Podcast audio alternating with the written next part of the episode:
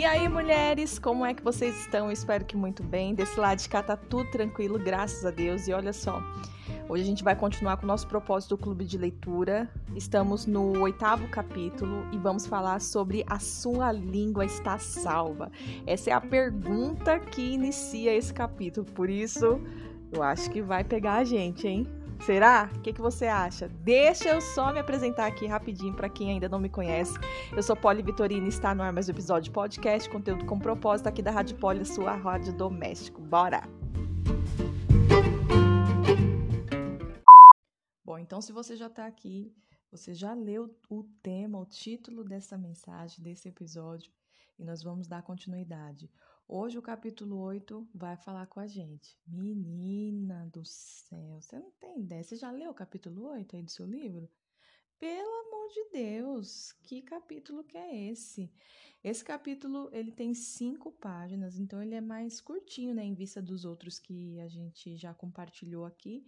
E como de costume, a nossa querida amiga Joyce, ela sempre inicia o capítulo com um tema, né, obviamente, mas também com um versículo. E o versículo que ela deixou aqui para meditarmos e a base desse capítulo é Filipenses 2:12. Bora ler? De desenvolvei aí entre parênteses que já comentei aqui com vocês que ela gosta de colocar e dessa vez eu vou ler, tá? Só para a gente introduzir o assunto aqui. Desenvolvei, cultivem. É desenvolvei? É, desenvolver, cultivem, sigam para o alvo e completem totalmente, fecha parênteses, a vossa salvação com temor e tremor. Abre um outro parênteses, não confiem em si mesmos. Tenham extremo cuidado, sensibilidade de consciência, vigilância contra a tentação, temor de qualquer coisa que possa ofender a Deus e desacreditar o nome de Cristo, fecha parênteses. E é esse o versículo. Depois você lê aí na sua Bíblia, Filipenses 2,12, para dar mais sentido a tudo que você vai estar tá escutando aqui, ok? Ela começa comentando que ela, é, ela se lembra que uma vez Deus é, falou no profundo do coração dela: é, Joyce, está na hora de é, Deus salvar a sua língua. Você já se imaginou Deus falando isso para você? É uma advertência, né, na verdade. Ele poderia falar assim: meu bem, a sua língua, a gente precisa controlá-la, né? A gente está acostumado com alguns, algumas formas de, de nos referenciarmos à língua, né? A querer, a forma que a gente fala, nossa, a pessoa fala demais, a pessoa tem a língua solta, tem a língua grande, né? Quem já escutou isso? Nossa, é, eu, eu lembro, gente, olha só, eu lembro que a, a minha avó ela falava às vezes assim de algumas pessoas: "Ah, esse aí quando morrer vai ter que ter dois caixão, um para o corpo e um para a língua". para se referir ao, ao, ao quanto que essa pessoa falava demais, sabe?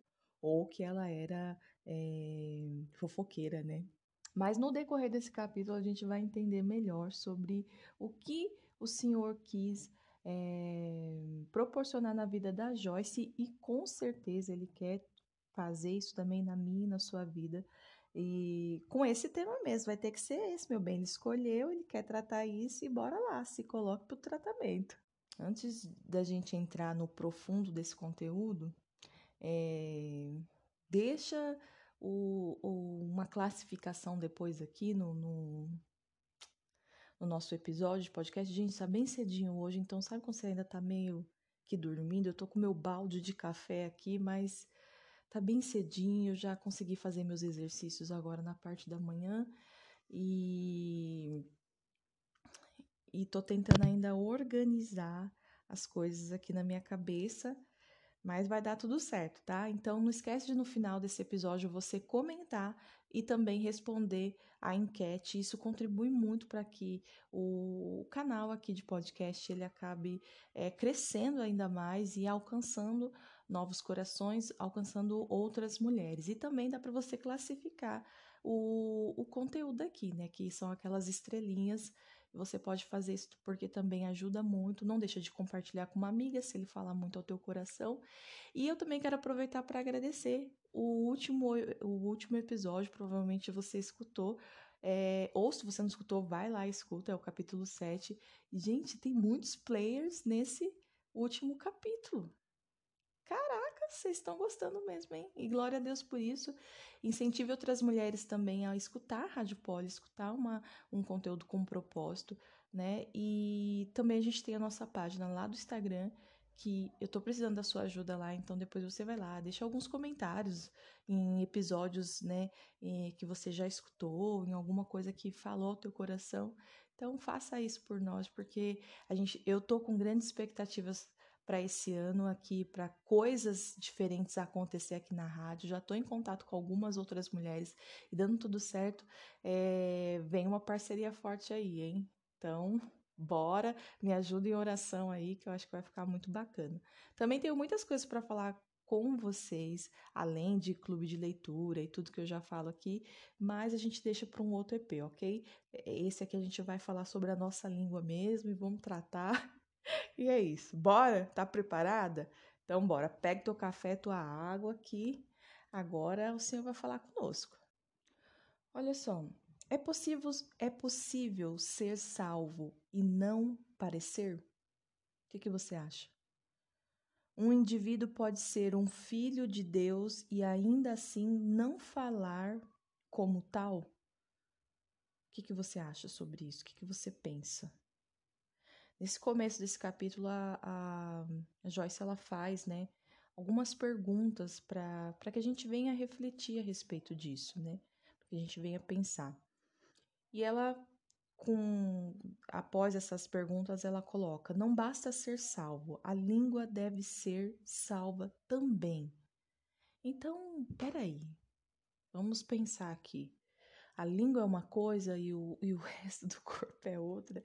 Eu, eu entendi que ela tá dando uma, uma ênfase, uma importância tão assim grande para essa questão da língua, de tudo que nós já falamos aqui nos outros episódios, já deu para perceber o quanto que a língua é poderosa. A gente aprende aí isso lá no livro de Tiago, né? Tanto é que nesses capítulos ela aborda bastante o livro de Tiago.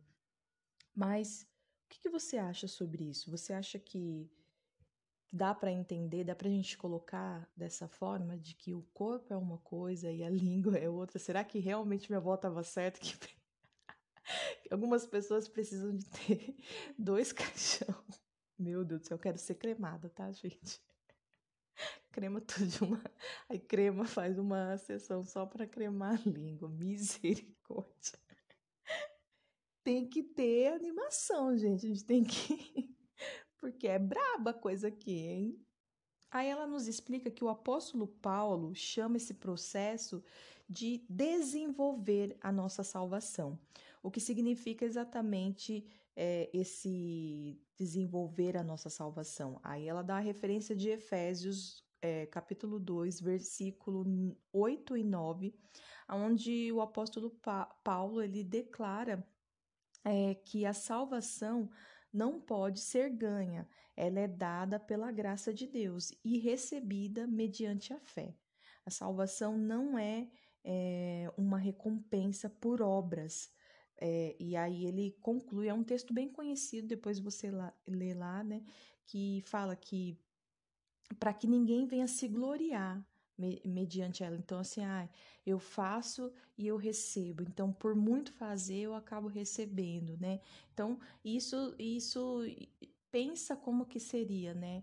é, a cabeça e, e, a movimentação dos crentes dentro da igreja. Eles iam fazer, fazer, fazer só para garantir ali a sua salvação.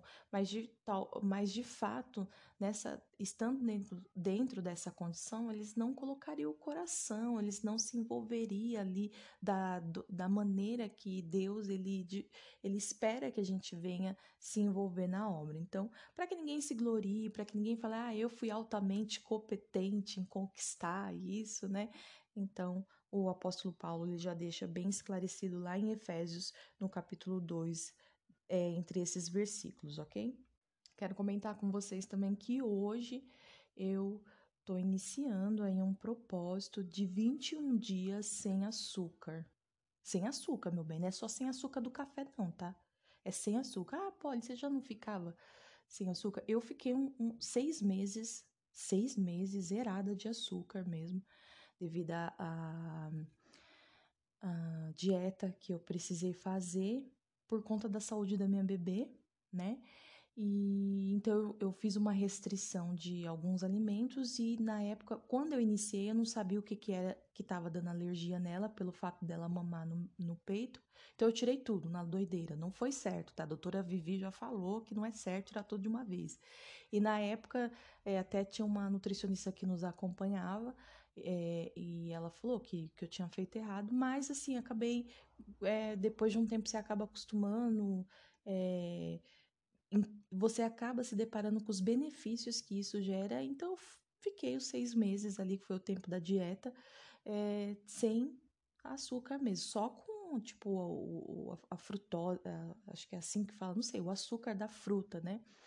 Mas nada de adoçante, nada de nenhum tipo de açúcar. E só que depois disso dei uma relaxada, abri umas exceções, né?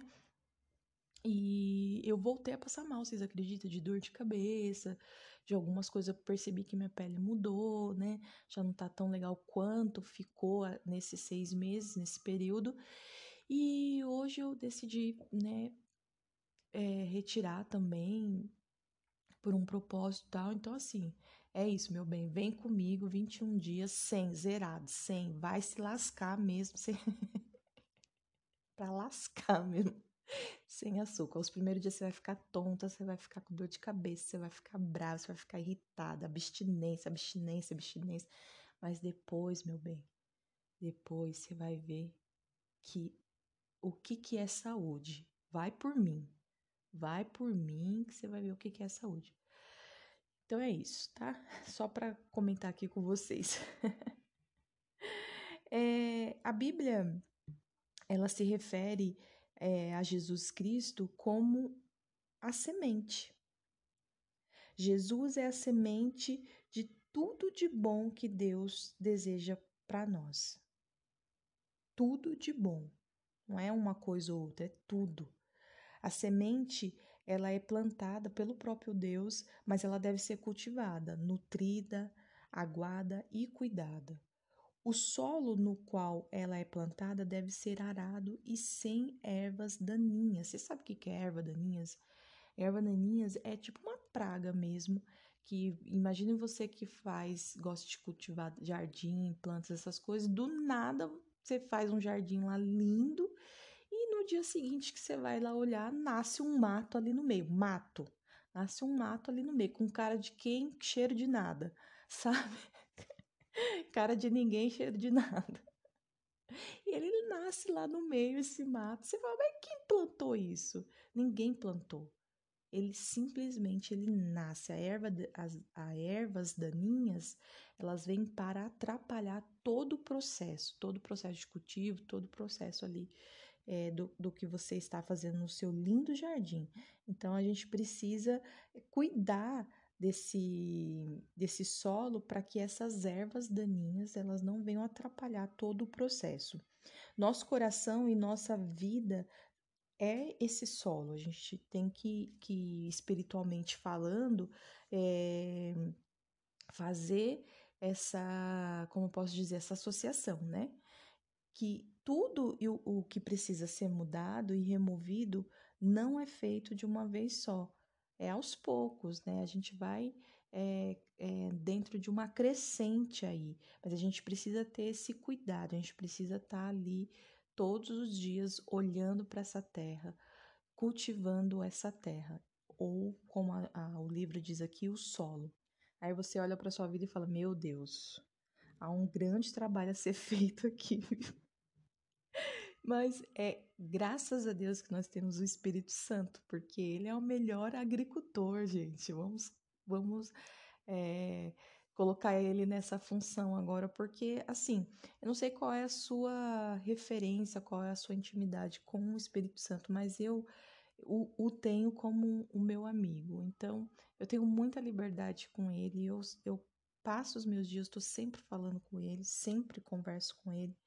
E graças a Deus que ele é muito inteligente, que ele é o próprio Deus, né?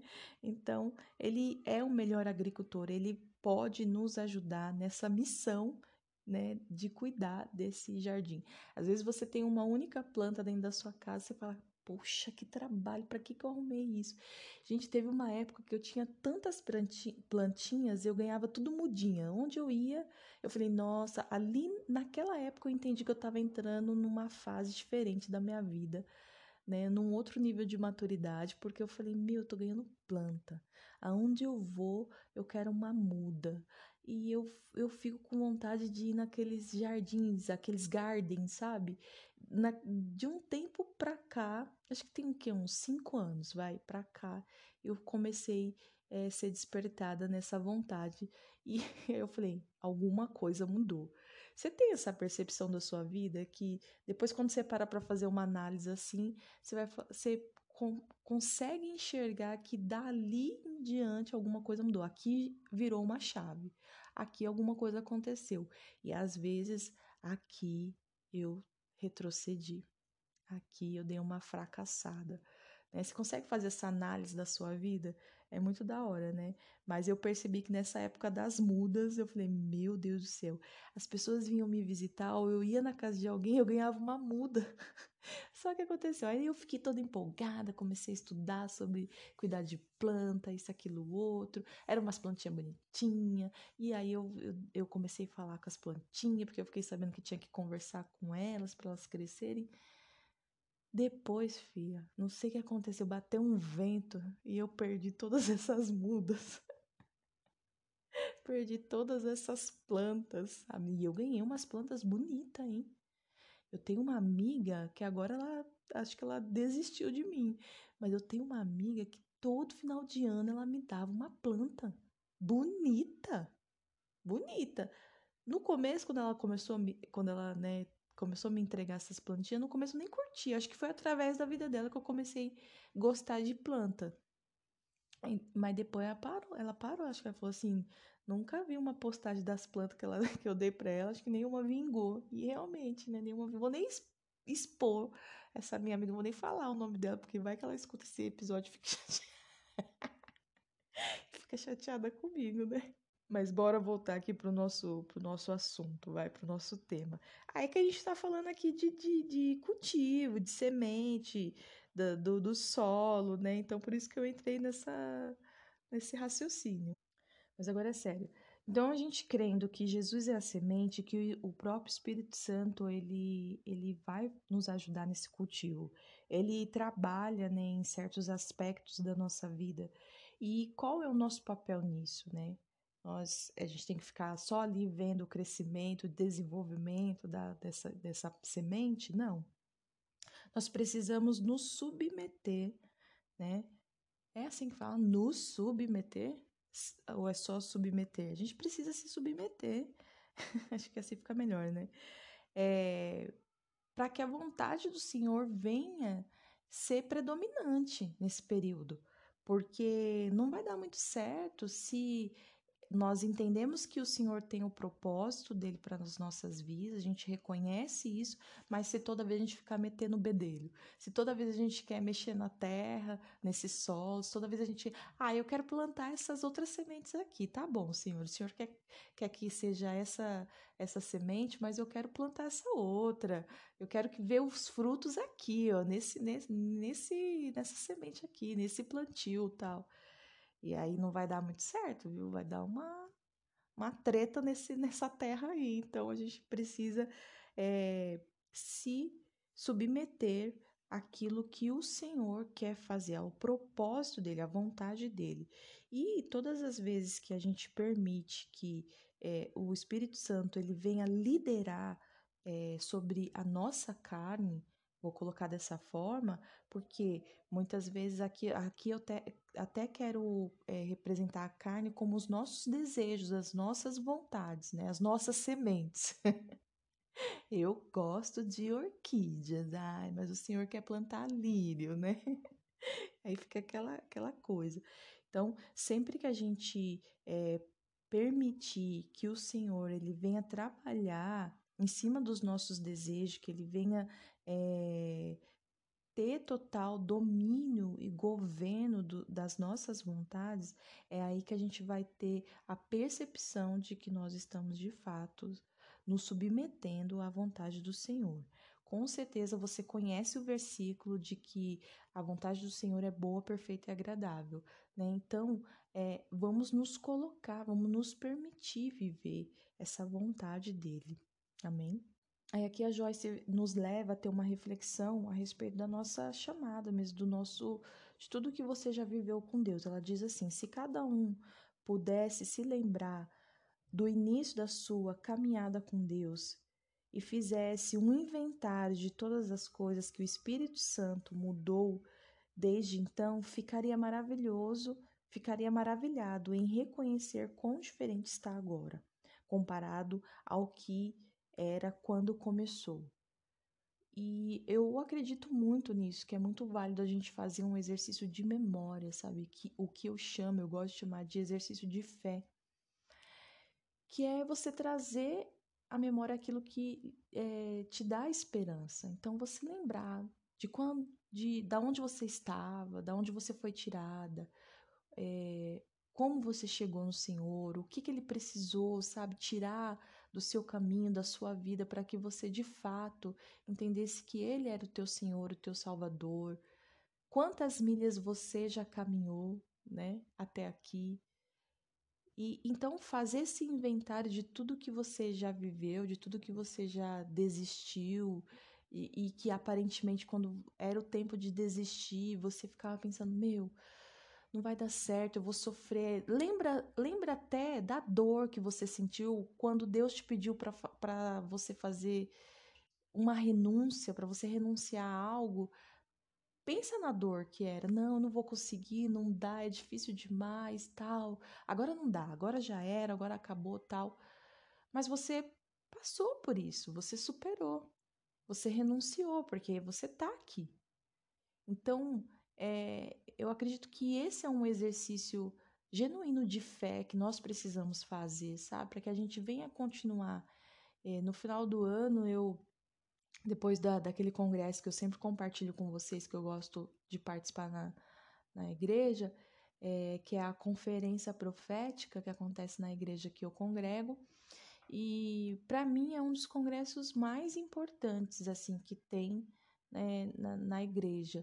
E depois desse congresso, eu até fiz alguns, nem sei qual foi o episódio, mas eu comentei com vocês que a minha oração era para que o Senhor me desse condição de caminhar mais 10 milhas. Sabe, Senhor, me ajuda a caminhar mais 10 milhas. Porque é, eu olhei para trás e eu vi o tanto que eu já andei. Eu já andei muito. Só que eu creio, eu ainda falo, sabe? Eu não sei se isso é uma forma que eu, que eu é, estabeleci assim para gerar ânimo na minha caminhada, mas eu falo que a minha chamada ainda não começou. Acho que você já deve ter escutado eu, eu falando isso aqui. Eu falo, ah, meu ministério ainda não começou, minha caminhada ainda não começou. Eu ainda não fiz nada para Deus. Eu, eu, na verdade, eu peguei, eu peguei esse gancho de fala, né, através de grandes pregações, de grandes referências que eu tenho, assim, é, de pastores, apóstolos, e que eles falam isso. cara, eles já têm sei lá quantos anos de caminhada, e eles ainda, por, eles ainda usam essa fala, não de uma forma hipócrita, sabe? Mas pelo menos eu creio que não. Mas assim, porque, meu, quem conhece o suficiente de Deus? Ninguém. Ninguém. Jesus é novidade de vida, sabe? É novidade de vida, é todo dia uma novidade andar com o Senhor. Então, não tem como você falar assim, ai, ah, já tô. Então, por isso que eu falo, Senhor, só me dá a condição de andar mais 10 milhas. Eu preciso disso, né? E, e aí o que vai acontecer no meio desse, dessas 10 milhas aí vai ser aquele bololô que só eu e você sabemos, porque eu, eu creio que agora você ouvindo esse episódio, você também vai fazer um inventário aí da sua chamada, independente de qual a estatura espiritual que você tem hoje, você está caminhando. E é muito importante que você tenha essa visão de como você era, como você está, sabe? E, e, e viva isso em Deus, né? Entenda, consiga enxergar que você mudou, muitas coisas mudaram. E isso é muito bom. Olha que interessante que a Joyce compartilha com a gente. Lembro-me lembro de, de, de que Deus começou trabalhando a questão da minha independência, pois eu não conseguia fazer nada sozinha. Depois foi a vez das minhas motivações. Ele me mostrou que o que eu fazia não era tão importante, mas o importante era por que eu fazia. Olha isso, cara. Você tem é, essa mesma visão da sua vida hoje? Você consegue pegar essa frase e colocar aí na sua chamada, naquilo que você faz no rio onde você está fluindo? O que você faz não é tão importante, mas o importante de fato é o porquê você faz isso. Você tem ideia disso? que é onde Deus ele coloca a importância é no porquê você está fazendo isso. Nossa, deu uma soluçada aqui agora. Me desculpa se, se saiu no áudio. É... E ela continua falando: Deus lidou com as minhas atitudes, com aquilo ao qual eu assistia na TV e no cinema, com minha maneira de se vestir, com os pensamentos, e com a minha língua, naturalmente. Aí ela coloca: para ser sincera, Deus tem tratado mais constantemente da questão da minha língua do que de qualquer outro aspecto. Ah, vamos, vamos falar aqui, não, não, não. Vamos falar aqui entre nós que a Joyce era bagunçada, não era não? Ei, não dava para Joyce sentar com a gente na mesa aqui e bater um papo. Ó, lado a lado conosco. Olha aqui, gente, ela falando que Deus tem tratado constantemente a língua dela. Olha, não vamos esticar chiclete, né? Senão a gente vai começar a entrar num. falar mal da mulher. Misericórdia. Quando Deus quer alguma coisa, quando Deus quer usar alguma coisa, o diabo com certeza levanta-se e vai tentar roubar isso. Quando ele percebe o que Deus está fazendo na sua vida, ele vai se levantar e vai tentar roubar isso de você. É fato, você já deve ter vivido alguma situação semelhante a essa aqui. Desde que ela compartilhando, desde que fui chamada para ensinar a palavra de Deus, Satanás está sempre se intrometendo na propriedade do Senhor, que é o quê? A fala dela. Ela é uma pregadora da palavra a fala dela. Isso é muito louco. E eu sei do que ela está falando. Eu sei. Claro que aprendi muitas coisas sobre a língua no decorrer dos anos, mas chegou o dia em que Deus me disse: está na hora de sua língua ser salva. Sabia que isso não era apenas um pequeno ensinamento do Espírito Santo sobre o poder das, das palavras, porque talvez a pessoa pode escutar isso, eu quero salvar a sua língua.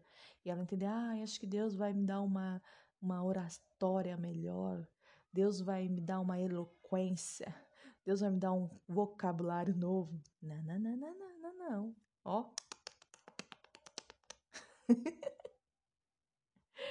ela falou, ela continua aqui mas sim uma revelação sobre mudança de vida por intermédio da língua. E aí, fia, e aí é coisa diferente, entendeu? O próximo tema de abordagem é endireite sua língua. A referência de, da, da palavra de Deus é Provérbios, capítulo 8, os versículos do 6 ao 8. Quando li esses versículos, sabia que tinha um longo caminho para percorrer. Eu estava orando por uma unção mais forte no meu ensino e ministério. E Deus tinha que me mostrar três homens, e Deus tinha que me mostrar três homens na Bíblia que foram chamados, mas que tiveram problemas com a língua. Então, vamos lá. Deus mostrou para ela que precisava salvar a língua dela E é muito louco, ela até nos ministra aqui falando, quando Deus, quando Deus tem algo para fazer na sua vida, qual é o seu, seu instrumento de guerra? Qual é o seu instrumento de batalha? O que que o Senhor entregou para você que tem tudo a ver com a sua chamada? É aí que Satanás vai tentar te roubar. É aí que ele vai tentar matar, roubar e destruir, fazer a função dele. Então a gente precisa entender. Se você já entendeu qual é a sua chamada, onde Deus quer te usar, você precisa saber que Satanás ele vai tentar roubar tudo o que Deus te entregar para cooperar para que isso venha acontecer, a sua chamada venha acontecer. Então vigia. E então ela estava nesse propósito, ela entendeu que Deus queria tratar isso, ela entrou num propósito, né, para Deus é, conduzir ela nessa revelação de, nessa revelação, nessa mudança. E aí a coisa toda aconteceu, né? Ela estava orando para que o, o, a forma dela ensinar fosse algo mais profundo, mais forte, mais poderoso. E aí, meu bem, aguenta o rojão de 13 tiros. Olha só, ela fala: Deus me revelou que foi preciso tratar primeiro as palavras da língua desses homens antes que eles antes que ele pudesse usá-los da maneira que tinha planejado. Então Deus mostrou para ela três homens que tiveram problemas semelhantes, mas que foram grandes homens de Deus na palavra. E até vamos pensar um pouquinho mais. Eu e você. Qual é qual é? Eu vou falar para você, vai. Qual é o teu chamado? E qual é a arma que Deus entregou para você usar nessa chamada? Qual que é? Você já você conhece, você tá aprendendo a lidar, você tá entendendo agora, você não, então é isso. Então é por isso que eu tô sendo atacada nessa área. Por isso que tá tão pesado, eu não tô conseguindo fazer. Você precisa entender, né? Buscar em Deus é, o que de profundo ele tem para sua vida, porque o que Deus tem para nós em relação a chamado é profundo, não é, não é nível raso. Não tem como ser nível raso. Ah, eu sei que é isso, tá? E vai ficar por isso mesmo? Não. Deus ele vai querer nos aprofundar, vai querer nos endireitar, vai, se necessário, talvez passar por esse período de salvação, né? Já, já salvei a sua vida, mas agora tem que salvar essa parte, essa outra aqui, porque provavelmente essa pode ser a sua arma de guerra, amém? Essa área, né? Eu quero dizer. Então ela começa com Jeremias né, é, mostrando que ele tinha uma língua temerosa. E ela dá referência lá de Jeremias capítulo 1, do 4 até o 10. Então eu vou deixar a referência aqui e você acompanha aí na palavra de Deus, dá um pause nesse EP agora e lê a palavra. E vou já entrar no conteúdo. Deus chamou Jeremias como um profeta às nações, e imediatamente Jeremias começou a falar coisas que Deus não tinha dito. Deus tinha de endireitar a língua de Jeremias antes que ele pudesse usá-lo. Não será diferente conosco. Primeiro, devemos entender que quando Deus nos chama para fazer alguma coisa, não devemos dizer que não podemos fazer. Se Deus se Deus diz que podemos, então podemos. Frequentemente falamos de nossas inseguranças ou até verbalizamos o que os outros disseram sobre nós ou o que o diabo tem nos, tem nos falado. Precisamos dizer sobre nós mesmos o que Deus diz sobre nós. Então, você entendeu? Você precisa falar para você o que Deus tem falado sobre você. Ficou melhor assim, mais fácil, né? Pra gente entender. Pelo menos pra mim ficou. Então, Polly, eu tenho que te contar o que Deus fala sobre você. Por quê? Porque eu e você, a gente precisa ter convicção da verdade de Deus, do amor de Deus para conosco, para com cada uma de nós. Então Jesus disse: Não falo minhas próprias palavras, mas as palavras daquele que me enviou. Eu digo somente o que tenho ouvido de meu Pai. João 8, 28, 12. Peraí. Deixa eu ver aqui, fiz uma confusão. João 8, 28 e o 12, 50. Deus nos, Deus nos chama para ir mais alto. Ele nos desafia a não mais falar sobre nossas próprias palavras. Ele quer que, que falamos, que falemos não o que venha da alma, mas o que vem do espírito. É tipo aquela questão de a gente ficar falando muito da gente, sabe? Trazer tal. É falar do Senhor, é falar da verdade, é não falar nada que não seja que ele te mandou falar. Uma, tem uma vez, ó, é, tem um, um, tipo um meme, sabe esses TikTok que fica fazendo meme? Aí eu acho que você, talvez você já tenha visto, mas é assim, é, é um, um cara orando, né? Ele tá orando, orando, orando, aí aparece tipo o Espírito Santo. É ele mesmo que vai fazendo, sabe, esses personagens. Aí ele aí aparece o Espírito Santo e dá uma revelação para ele no meio da oração. E manda ele entregar essa profecia para outra para uma pessoa. Aí aparece uma terceira pessoa e ele e, e o cara vai lá que tá, o cara que tá orando vai lá entregar a profecia. Quando ele vai entregar a profecia, ele começa a falar várias outras coisas, sabe? E aí o Espírito Santo aparece e começa a falar: Não, não falei nada disso, não, não, não sei o que. Então, eu acho que é dentro, mais ou menos, dentro desse contexto. A gente precisa tomar muito cuidado com isso. Falar só, é só até aqui, é duas palavras que Deus quer que você entregue, é duas palavras. Não coloca nada além disso. Não se comprometa dessa forma, não comprometa a sua chamada. É, é até aqui, é até aqui. Se gostar, gostou. Quem não gostar, babou, entendeu? Você não tem nada a ver com isso. Você só está sendo obediente a Deus. Então, não não dê espaço para a alma falar quando você estiver ali. É, isso pode acontecer? Claro que pode acontecer. Né? Eu já, já precisei depois me redimir diante do Senhor de coisas que eu falei. Falei, meu Deus do céu, por que eu falei tanto assim? Por que eu falei isso? Não deveria ter falado, não devia ter.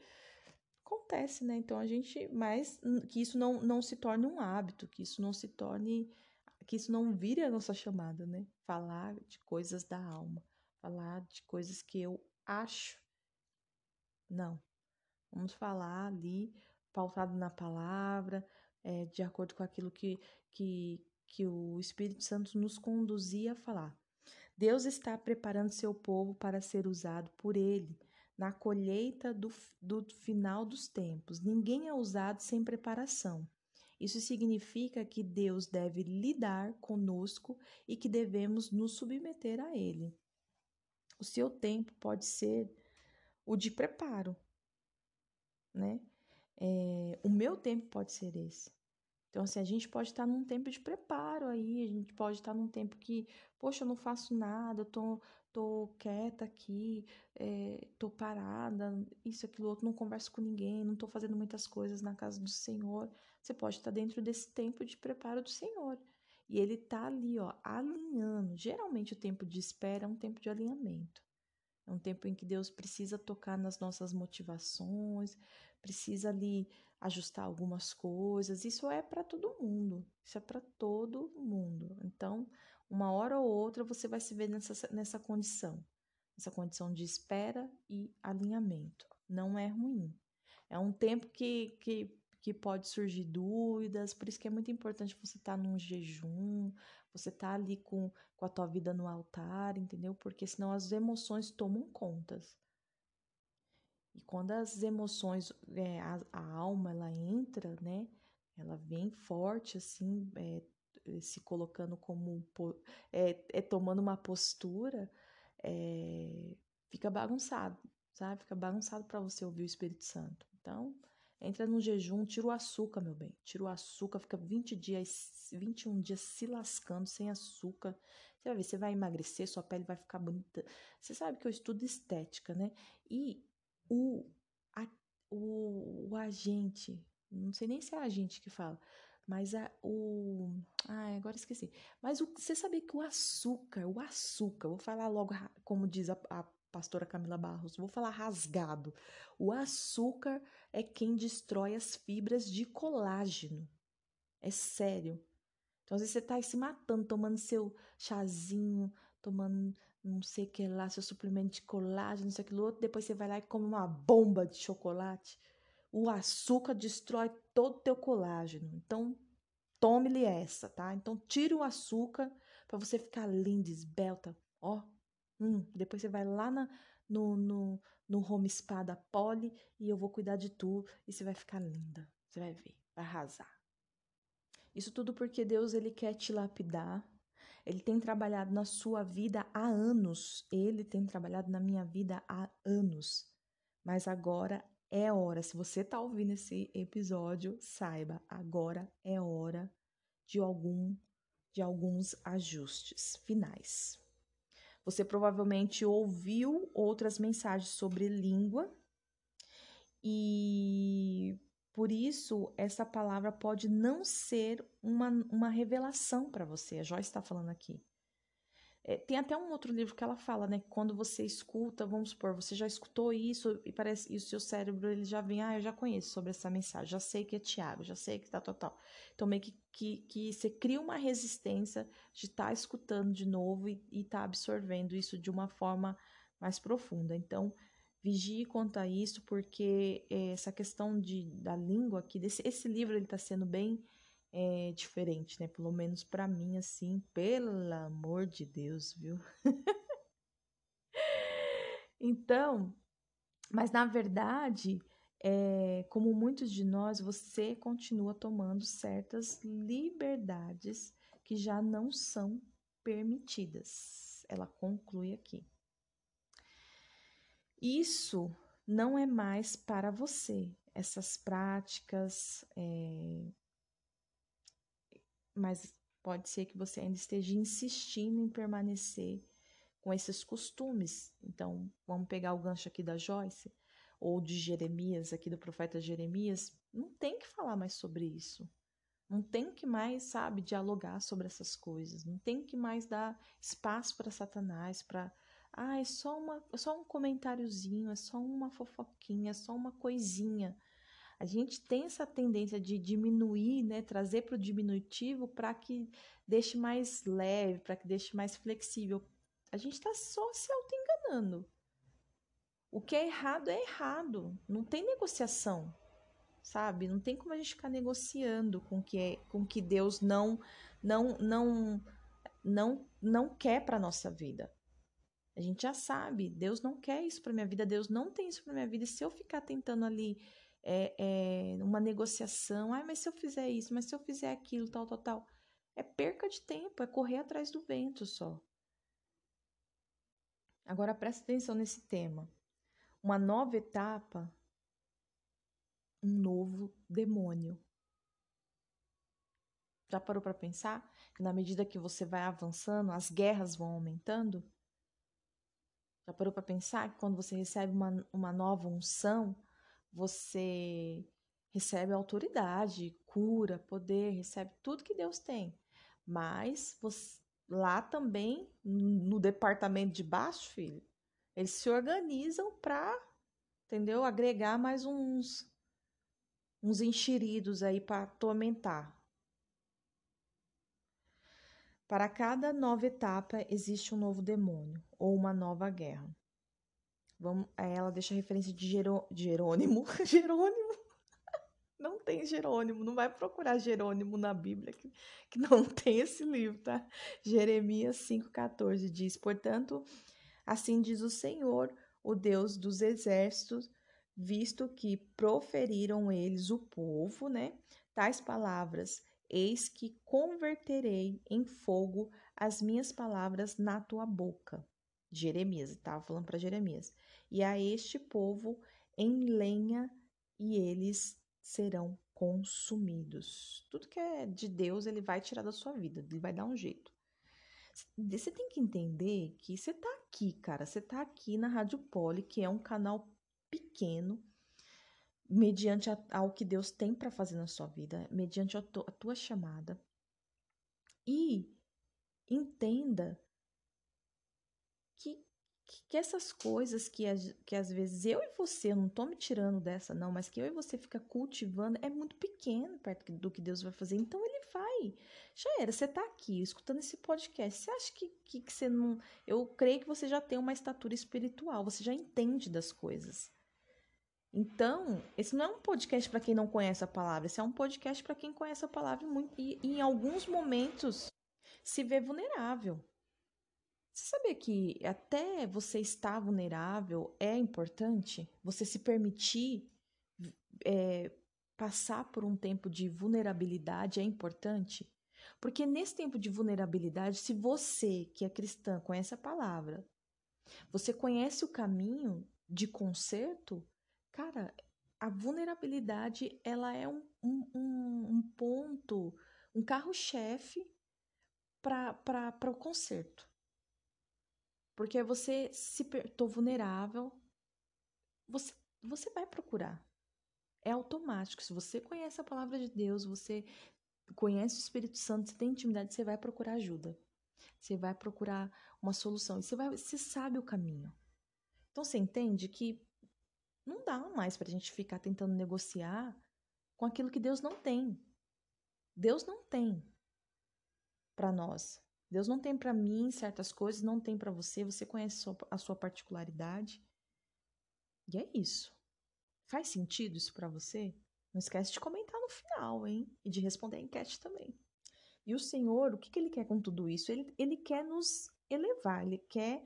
É, é como se ele estivesse nos chamando para subir mais alto, a uma nova etapa, bem para cima, olha para o alto. Né? Em cada nova etapa, é, o poder e as bênçãos de Deus é, é de uma forma sobrenatural. A gente a, a, experimenta ali uma nova oposição também, como eu já comentei aqui, lá do, do, do departamento de baixo. Vamos nos referir assim, sem dar muito ibope, né? Para esse povinho.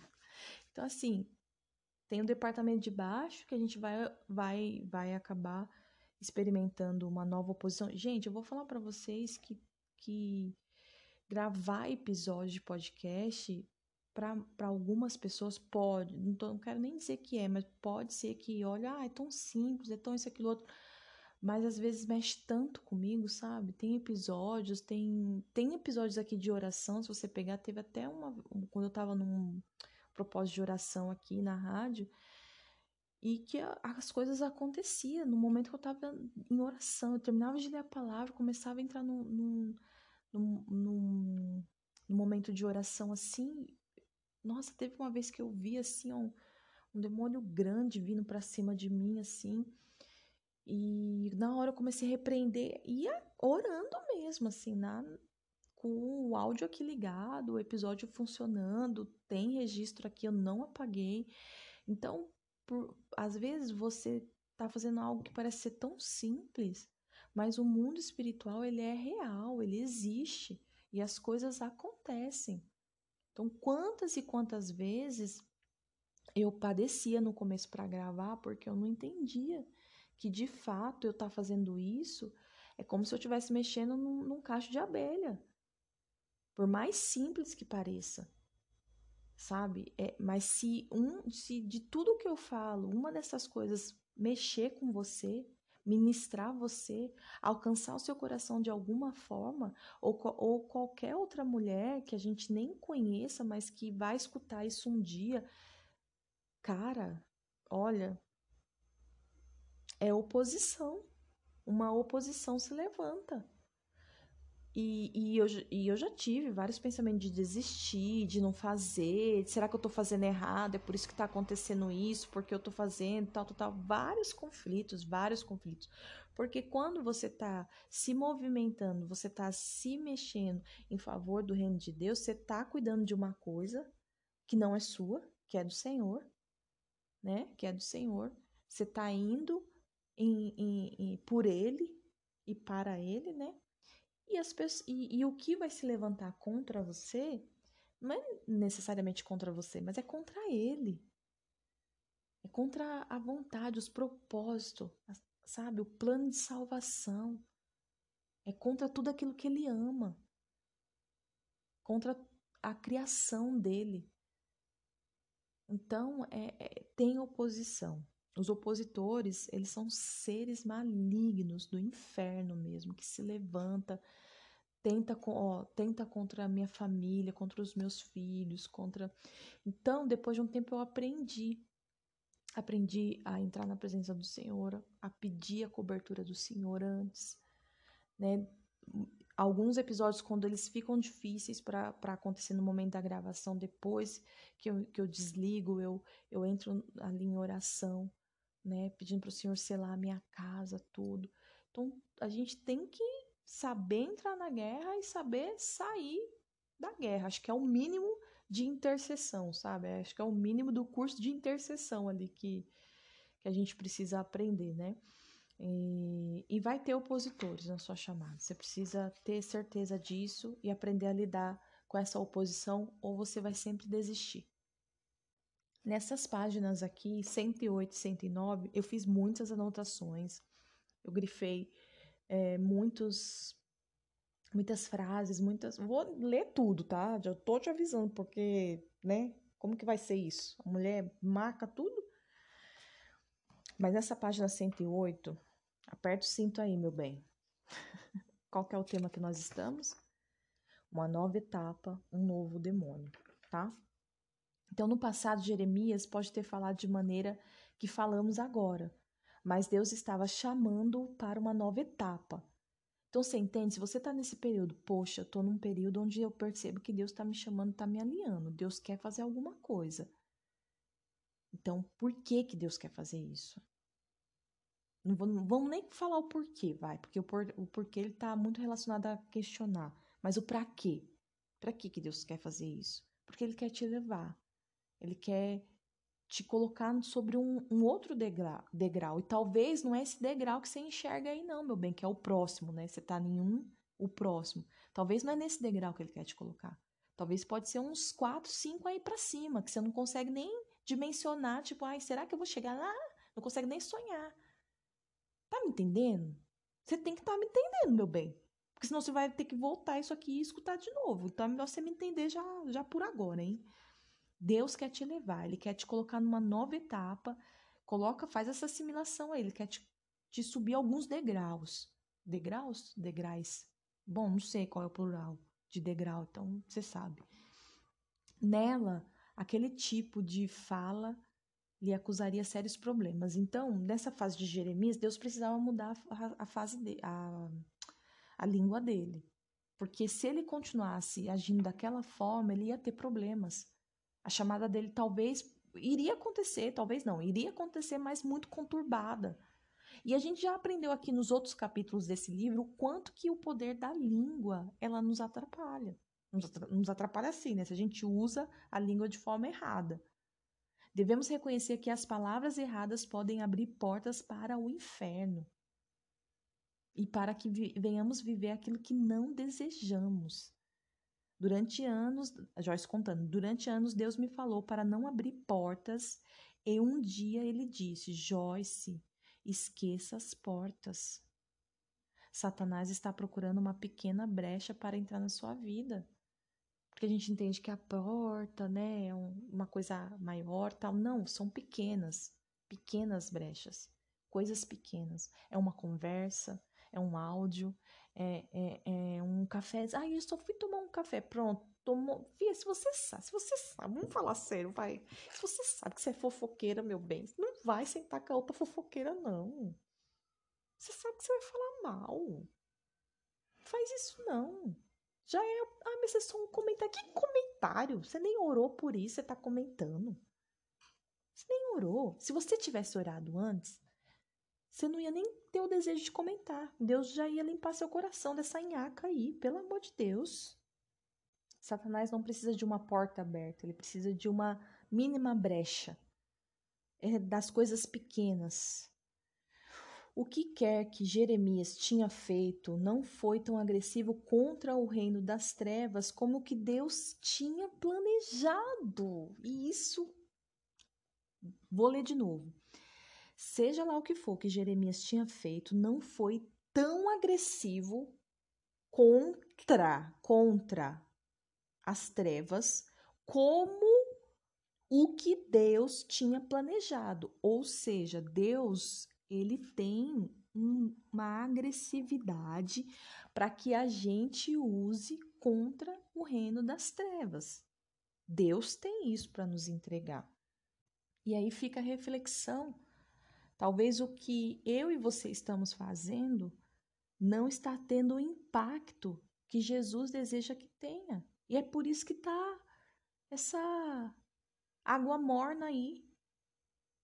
Nossa, ministrou agora, hein? Eita, meu Deus. Eu gosto de falar das coisas de Deus aqui porque esse é o espaço, sabe? Eu vou falando e Deus vai ministrando na hora algumas situações. Nossa, Jesus do céu. Agora segura essa.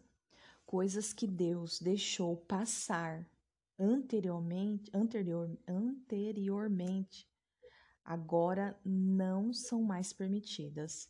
Não podemos andar na carne e, na hora de exercer nosso dom ministerial, tentar, tentar entrar no espírito rapidamente. Isso é negligência. E é hora de continuar a obra de Deus. A Joyce deixou bem uma frase bem destacada aqui, viu? Então, medita sobre isso. É hora de continuar a obra de Deus. O que, que nos afasta da obra de Deus é, sem dúvida nenhuma, a distração, é a comparação. Né? Eu, quero, eu quero trazer para esse contexto, para essa conversa nossa aqui, que, que a comparação ela é fruto da ela é fruto da distração. Você começa a ficar distraído, você começa a observar mais, você começa a analisar mais, você começa a procurar mais, e aí vem o, o resultado final, que é a comparação. E você acaba a, ali se vendo longe do propósito de Deus. Eu fiz recentemente uma mentoria de desenvolvimento pessoal, comentei com vocês, né?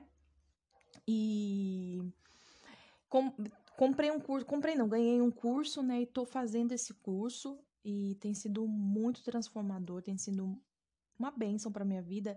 E esses dias a, o palestrante lá, ele trouxe um contexto da vida dele que eu acabei me encontrando dentro do que ele falou. Ele, ele, ele comentou que durante muitos anos da vida dele, ele é, percebeu que ele vivia a vida das pessoas. Então, ele vivia o testemunho de outras pessoas, ele vivia só a vida das pessoas. E aí ele, ele percebeu que o que gerava essa comparação, tudo isso na vida dele, era o fato dele estar tá sempre no store, de stores a stores, né? Não é uma coisa tão antiga, porque a história não é tão antiga assim, né? Mas ele contextualizou dessa forma. Soltaram 15 cachorros aqui, não é possível. Todos eles começaram a gritar juntos.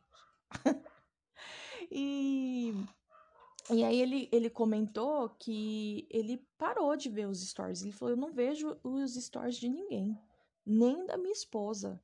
Ele falou: Eu não vejo. Eu não aprendo nada vendo os stories das, de outras pessoas. Ele falou: Eu uso as minhas redes sociais só para aprender. Ele falou assim: Eu fico procurando coisas para aprender. Então eu fico ali olhando, olhando. É, ele fala, ele comentou, né? Eu até falo para minha equipe que, que gerencia o meu perfil, para eles não fazerem nenhuma busca, nenhuma pesquisa através do meu perfil, porque eu gosto de que fica ali no histórico só as coisas que eu, que eu tô procurando.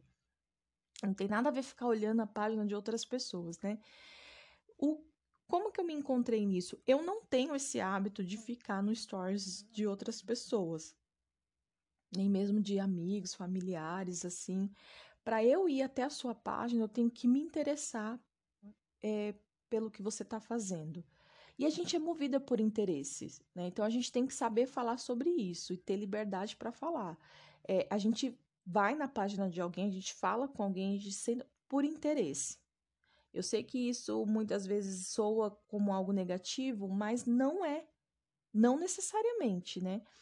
É, e, e, então eu gosto de, de, de ver quando as minhas amigas, por exemplo, assim, estão com um projeto, quando elas estão. Eu gosto de pessoas que, que, que tem me, meio que o mesmo a mesma linha de raciocínio que a minha, então por, por exemplo, assim, é, mulheres que falam para outras mulheres, mulheres que ministram outras mulheres, isso me interessa muito. Então, se você tem um projeto assim, com certeza você sabe que eu vou na sua página, que eu tô sempre, eu olho, não tô sempre, mas eu olho de vez em quando, porque isso eh, tá dentro dos meus interesses, né? Agora, não curto muito assim, sabe? Pessoa ficar postando sobre a vida dela, essas coisas assim, não, não me atrai muito, não. não... E também, é, pegando o gancho, que eu até falei que eu me encontrei nisso que ele falou, que é o quê? É a questão da comparação. Tudo que eu vejo que vai é, me levar por uma linha de, de, de comparação, eu não, não, não participo. Eu não vou. Porque, gente, eu, eu sou muito influenciada. Se eu começar a andar com você e você falar de um jeito, eu começo a falar com você. Eu falo, começo a falar com você. Tem uma amiga minha que ela, ela fala bem com sotaque, assim, lá do, do Nordeste. Toda vez que eu tô com ela, eu falo com sotaque de Nordeste. Eu gosto de falar.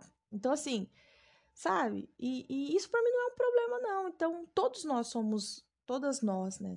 Falando para mulheres, todas nós somos influenciadas Sabe? Não tem essa de que, ai, eu sou, esse é o meu jeito. Não, você viu em algum lugar, meu bem. Para com isso, você viu em algum lugar, você gostou um dia. Talvez a sua mudança esteja dentro do inconsciente. Você não tá mudando agora, fazendo a franjinha, cortando o cabelo ou colocando mega ré, fazendo uma tatuagem tal, tal, tal, tal. Porque você é... Porque você não lembra de onde. Mas você viu algum lugar. Só o fato, quem hoje, não, quem hoje usa Pinterest? Só o fato de que as pessoas usam o Pinterest para se inspirar em algo, eu já falei com uma consultora de imagem e ela me falou: olha, toda vez que você quiser montar um look, vai no Pinterest e, e você vê aqui umas. Uma... Poxa, você entende o que eu tô querendo dizer? Não tem essa. Não tem essa. Então, ah, tem pessoas que tem mulheres que falam assim: ah, não, eu ando do meu jeito, não copio ninguém, que não sei o que lá. Para de ser boba. Para de ser boba. Sabe? E, e, e não tem isso, não. A gente tá sempre copiando, a gente tá sempre sendo influenciada. Mas tem coisas que acabam nos levando para essa. Gente, tô gaga, né? Nossa, kkkk, papapá, pelo amor de Deus, vamos. Cadê a dicção, meu bem? Mas tem situações que te levam para uma linha de competição, de comparação. Então eu tô um pouco treinada, um pouco, tá? Porque às vezes eu ainda caio nesse laço, nessa armadilha do inferno. Mas eu tô bem treinada. E tirar essa, essa, essa coisa de querer saber da vida do outro, de olhar, deixa eu ver o que ela tá fazendo, ai, deixa eu que não sei o que lá, tá, tá, tá e eu, sou, eu já não tenho mais. Então, até. Ai, você às vezes minha mãe fala, ai, você viu a fulana de tal? Você viu? A... Ai, você viu? Mas ela postou as fotos, tá na internet. Eu falei, mas eu não vi. eu não vi, eu não sei. Não acompanho. Tipo assim, tem que me despertar o interesse. E eu sou bem criteriosa. Porque geralmente quem cria conteúdo na internet acaba sendo bem seletivo aquilo que gosta de ver. Então, é, é, que nem nas minhas questões de estética, as minhas referências não, não são brasileiras. Eu não gosto da estética brasileira. Não tô falando de protocolo, estou falando desse, desse. Olha que eu gosto de rosa, mas esse muito rosa, esse muito, sabe, blogueirístico tal, essas coisas eu não curto. Então, as minhas referências, quando eu começar a mostrar para vocês o meu ateliê, o ateliê não, né? Vai ser estúdio. O meu estúdio, que um dia eu terei em nome de Jesus. Mas, assim, é, isso é um projeto futuro, mas eu digo assim, quando eu começar a divulgar a questão da página, todos os meus protocolos, eu tô trabalhando para que seja algo diferente. Nem tudo vai ser diferente, porque assim, não tem como eu sair do Brasil estando no Brasil, né? Mas as minhas referências, algumas algumas mulheres que eu sigo, que eu, que eu, que eu gosto de acompanhar em relação à estética, são mulheres que estão nos Estados Unidos. É, é uma linha bem diferente da nossa aqui do Brasil, que é tudo rosa, tudo. É, enfim, tá? Não é uma crítica, é questão de gosto. E a gente também tem que saber falar sobre isso. né? Porque às vezes a pessoa escuta, nossa, mas criticando. Aí um dia vai lá e vê a Polly de rosa. Eu falo, ah, mas não era ela que não gosta de rosa? Não, eu amo rosa. Quem me conhece sabe, eu amo rosa. A rádio Polly é rosa. Eu amo rosa. Mas para essa questão, né? Para algumas questões, eu acho que tem outros caminhos, aí tem outras cores, entendeu? Tem outras paletas. Ah, deixa pra lá que esse assunto foi a mais.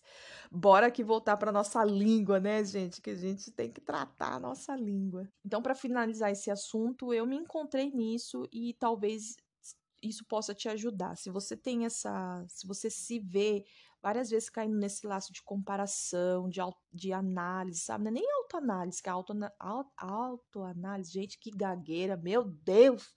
Mulher, cadê sua dicção?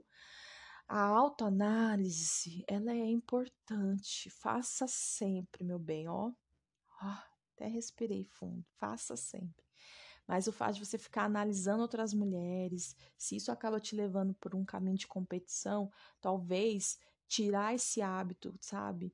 Você diminuir esse excesso de visualizar, de ficar no store, de stories em stories, isso, aquilo, tal, tal, tal Talvez você tirar isso pode te ajudar. Até que você tenha o equilíbrio das coisas, não precisa ficar sem. Né? Não é que eu não vejo, mas eu eu me discipulei. Por que, Polly, que você discipulou? Porque você é melhor? Não, porque eu vivia me comparando, porque eu sou a pior. Essa é a verdade. E se eu não cuidar do meu pior, não vai ser você que vai cuidar do meu pior, meu bem. Então é isso que a gente tem que entender. Se eu não cuidar daquilo que é pior para mim, eu sou a pior, ninguém vai cuidar. Você entende? Então a gente precisa saber quem somos, nos conhecer e saber lidar com as nossas fraquezas, falar das nossas fraquezas, falar das nossas dificuldades. Quanto mais a gente falar, mais a gente sabe. Olha, eu tenho dificuldade com isso, eu tenho dificuldade com aquilo, eu tenho, sabe? Quanto mais você fala, mais você vê que você está desprendida disso. Agora, quando é uma situação que você não consegue falar ainda, ah, meu bem, a reputação tá batendo aí na tua porta forte. Bora voltar aqui, gente, pelo amor de Deus. Fogo transformador deve ser cada palavra que sai da nossa boca. Isso não tem a ver com gritar ou usar palavras de persuasão, mas nossas palavras devem ser fonte de verdade. Essa foi uma, uma anotação que eu fiz aqui na página 109. E a a Joyce ela continua falando, né? É, que não, isso não acontecerá conosco se permitirmos que haja mistura de palavras em nossa boca. Se uma hora a gente fala verdade, outra hora a gente fala mentira, se uma hora a gente é, fala da, daquilo que é de Deus, mas outra hora a gente quer falar de outras coisas também, porque tá tudo ali, tá tudo bem. Cuidado! Né? Cuidado, se você quer ser um canal de bênção, se você quer quer ministrar mulheres, se você quer alcançar pessoas, corações, e isso eu não tô me tirando, não tô, não é porque eu tô falando aqui nesse canal de podcast que eu tô isenta disso, não, não é, pelo amor de Deus, pelo amor de Deus, até tem um versículo que diz que aqueles que são chamados para ensinar serão muito mais cobrados, não com essas palavras, mas tem um versículo que adverte aqueles que estão ensinando. Amém? É... Talvez não experimentamos a perfeição completa nessa área, mas é hora de tratarmos esse comprom... de tratarmos esse compromisso de maneira muito mais séria. Gente, tá falando muito comigo, tá falando muito comigo. Não sei por que eu inventei de ler esse livro. Tô lascada. O povo que. Peraí, deixa eu ver aqui. O povo, quem te escuta é a lenha. Então, eu sou o fogo, vamos imaginar assim, eu sou o fogo, aquilo que eu falo tem que ser, tem que ser fogo. Tem que transformar você. E você é a lenha. Você tem que pegar fogo com aquilo que eu falo. Amém? Ih, pô, não tá acontecendo isso não. Eu tô aqui ouvindo você, tô lavando a louça numa raiva, mulher. Olha, a noite não foi boa, não dormi direito, criança não deixou eu dormir, meu marido não me ajuda, não tá legal as coisas aqui não, viu? Não tá tendo transformação, não tá tendo fogo consumidor não. Vai ter, em nome de Jesus. Abre o teu coração para viver outras coisas, viu? É... E ela fala novamente: orei para que Deus tornasse o meu ministério um ministério forte, para que eu recebesse uma unção forte da parte dele. E ele me disse: Joyce, é hora de salvar a sua língua. Deus, eu só quero receber uma unção. Ok, meu bem, você quer receber uma unção? Então a gente vai ungir a tua língua. Você vai engolir um litro de óleo, entendeu? Vai deixar essa língua aí é, de molho para as coisas funcionar, para você receber essa unção aí. Tende misericórdia de nós, não é mesmo, mulheres? Ao adquirir uma nova mobília de quarto maior que a anterior, você pode ter que mudar algumas coisas para acomodar esse móvel. Não é verdade? Quando você vai mudar o seu quarto, quando você vai mudar o seu ambiente aí, você tem que calcular, você tem que pensar muito bem como que as coisas vão ficar, como que vai ser tudo colocado, o que, que vai ter que sair. Geralmente, quando a gente traz algo novo, a gente tem que tirar o velho. Algumas de nós, algumas só, tá? Algumas, tá? Algumas é, só acumulam, né? Elas não tiram o velho elas não tiram aquilo que está sobrando, elas não conseguem se desfazer. Então, fica aí algo para você pensar. Toda, isso aqui é a palavra da Joyce, é um exemplo que ela deixou aqui para nós. Toda vez que você for mudar as coisas num cômodo, você vai ter que tirar alguma coisa para colocar outra. Não dá para deixar. Ah, mas eu dou, eu dou um jeitinho, pô. Eu aperto ali, meu bem. Esteticamente vai ficar feio, não vai ficar legal. Tenha bom gosto, sabe? Tenha bom gosto. Busque referências, nem que seja dos Estados Unidos, mas busque novas referências. Você quer fazer algo diferente? Você quer que a tua loja, o teu projeto, a, a, a, o teu propósito seja diferente? Busque outras referências. Não tem como, regrinha de marketing, regrinha básica, tá? Não tem como você começar o, o teu negócio acompanhando uma pessoa que ainda também tá ali. Ah, eu tô me inspirando em quem? Quando eu trabalhava com social media, às vezes eu ia falar com um cliente, eu falava, quem são as suas inspirações? Me manda, aí mandava, me manda três páginas que vocês inspiram. Aí, às vezes, vinha uma página que era menor do que o, a página do meu cliente, com a qualidade inferior à página do meu cliente. Eu falo, mas que, que, que, tem na cabeça? Ah, mas é porque senão a gente fica com mania de grandeza. Que mania de grandeza? Pelo amor de Deus, para com isso. Para de tratar, na verdade, a mania de grandeza como algo ruim.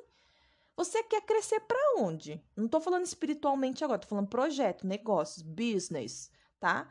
Porque como crentes a gente cresce para baixo. Eu sei disso, meu bem. Mas tô falando, você quer crescer, você vai, você vai se espelhar em alguém que você nem sabe se a estratégia dela tá dando certo, você tá copiando. Para!